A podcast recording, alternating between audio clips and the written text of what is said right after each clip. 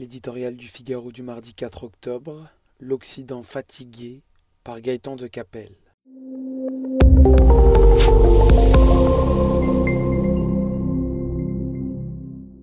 C'est une lame de fond que personne n'avait vu venir. Longtemps obsédé par la lutte contre le chômage, ce cancer social qui détruit les individus, les familles, parfois des territoires entiers, l'Occident affronte désormais son double négatif, la remise en question du travail. En France, en Europe, aux États-Unis, les jeunes générations, mais aussi celles déjà installées dans la vie, refusent de faire de leur activité professionnelle le centre de leur existence. Au diable l'ambition, le besoin d'émancipation, la soif de reconnaissance, le désir d'enrichissement. Autrefois prioritaire, le travail devient un accessoire au service de préoccupations aux contours nouveaux. Accomplissement personnel, préservation de la vie familiale, quête de sens, défense de l'environnement, les offres d'emploi ne trouvent plus preneur.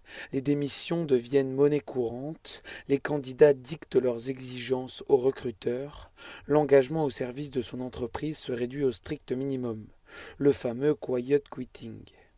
Entre crise environnementale et crise sanitaire, on connaît les moteurs de cette révolution silencieuse. Pourquoi produire et consommer toujours davantage si la planète se consume? Pourquoi retourner au bureau quand tout a à peu près fonctionné des mois durant en télétravail? Pourquoi se ruer sur le premier emploi quand, chez nous plus que partout ailleurs, l'intervention massive de l'État a démontré la possibilité de vivre de subsides publics en cas d'arrêt de l'activité? La valeur travail, que Macron et la droite veulent réhabiliter, n'a plus la cote.